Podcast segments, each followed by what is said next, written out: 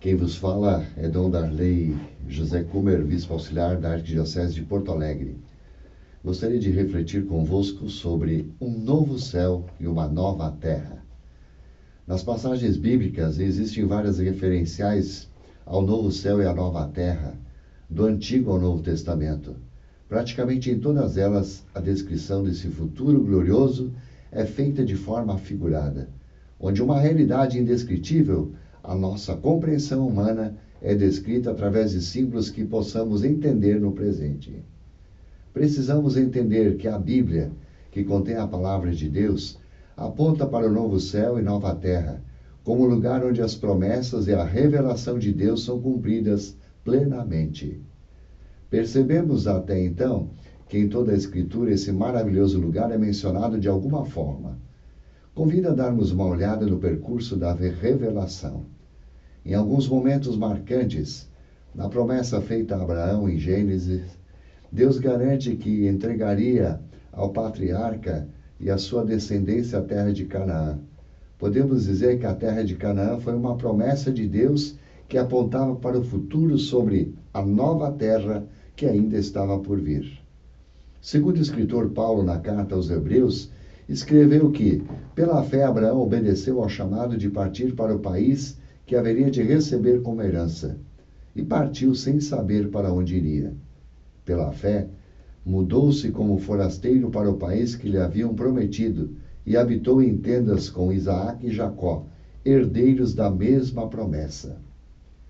No Novo Testamento existem muitas referências que remetem à vida eterna, como a carta de Paulo aos Romanos.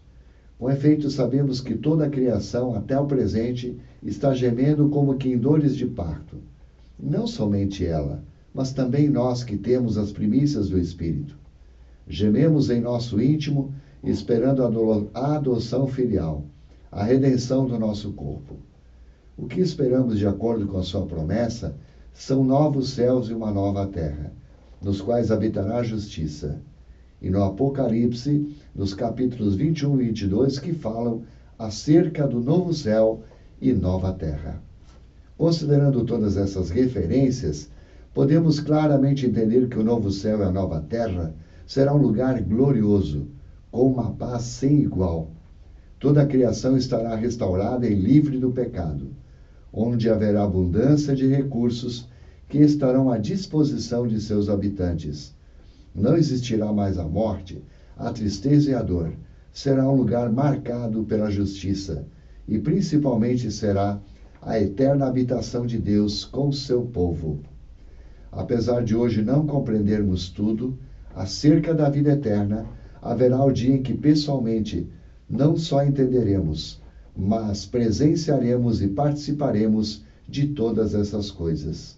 Portanto, enquanto vivendo a esperança, aguardamos a vinda do Cristo Salvador, pois sabemos que quando Jesus se manifestar, seremos tal como ele é, descrito segundo a primeira carta de São João.